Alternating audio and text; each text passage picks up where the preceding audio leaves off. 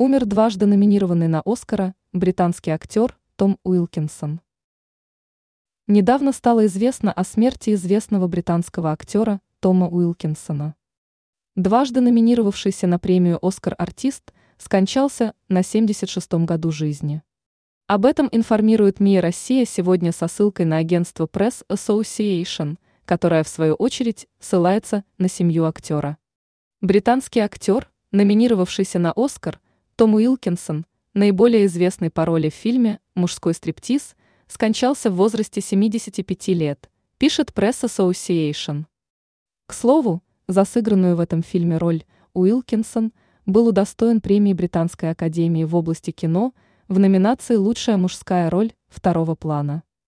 Что касается упомянутых номинаций премии «Оскар», то речь идет о фильмах с участием актеров «Спальня» и Майкл Клейтон.